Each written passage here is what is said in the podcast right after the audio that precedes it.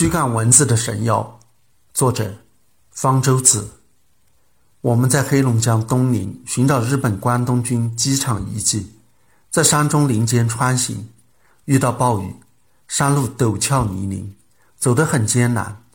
最烦人的是，雨一变小，就有无数的蚊子朝我发起进攻，瞬间被咬了十几个包，把全身包裹严实了，才抵挡住了。我本来是准备了驱蚊剂的，但没想到白天也会遇到蚊子，没有带在身上。那瓶驱蚊剂是我从美国带回来的，在美国生活从未被蚊子咬过，算得上中美的一个显著差距。并非美国蚊子已经绝迹，如果黄昏夜间去林间活动，同样会遇到蚊子。不过这时提前往身上喷驱蚊剂，蚊子就无从下嘴。这种驱蚊剂英文缩写为 DEET，中国也叫避蚊胺。这是美军在二战期间研发的，大概是为了在热带丛林作战的需要。不过研发成功时，二战已经结束了。在一九五七年开始投入民用。避蚊胺的制作技术简单，成本低，毒性低，驱蚊效果极其显著，很快流行开去。大约有三分之一的美国人都用过避蚊胺，到现在已被用了大约九十亿次。更神的是，避蚊胺被用了五十多年，蚊子居然还没有产生抗药性，驱蚊效果并不见降低。现在仍然是美国疾病控制中心推荐使用的唯一一种个人驱蚊剂。美国市场上的驱蚊剂主要还是避蚊胺。避蚊胺如果有过专利的话，早就过期了，有条件的厂家都可以生产。奇怪的是，国内市场上虽然有众多驱蚊剂，却难以找到纯粹的避蚊胺产品。要么号称是新一代的驱蚊剂，主要是驱蚊酯；要么号称是纯天然成分，特别是中药成分。即使是含避蚊胺成分的，也往往要加上中药成分，既增加了成本，也增加了健康风险。有的产品特地强调不含避蚊胺，让消费者产生了不好的印象，以为含避蚊胺的是不好的、毒性强的产品。那么，避蚊胺的毒性究竟如何呢？美国环保署在一九九八年曾对避蚊胺的安全性做了全面的评估，认为避蚊胺的毒性很低，未发现其能致癌、致突变、发育毒性。对一般人群并不构成健康威胁。从一九六零年到当时，美国有十四起在使用避蚊胺后癫痫发作的报道，大部分是儿童，其中有四人死亡。但并不能确定避蚊胺就是癫痫发作的因素，有可能只是耦合。美国每年有一点五到两万名儿童出现非发热性癫痫，大约有一千七百万名儿童。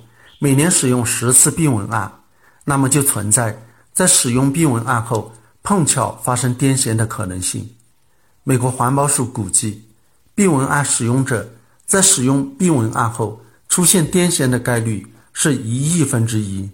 所以，避蚊胺是非常安全的，儿童也可以使用。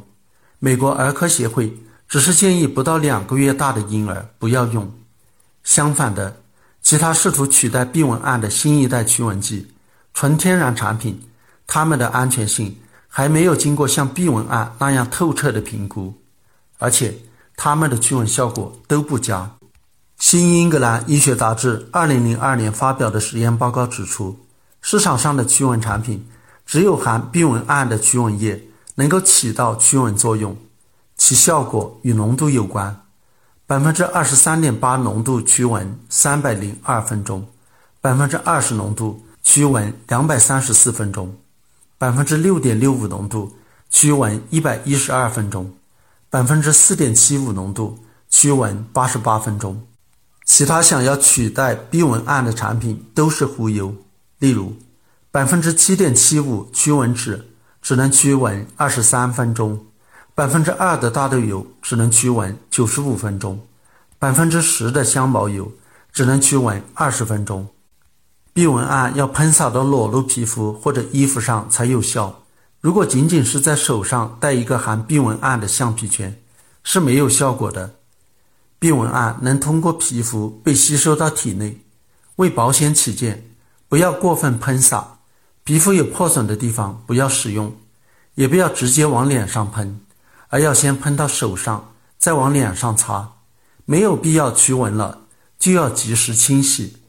避蚊胺浓度越低，并非就越不容易被吸收进体内，恰恰相反，由于用来吸食避蚊胺的有机溶剂更容易渗透进皮肤，低浓度避蚊胺反而更容易被人体吸收。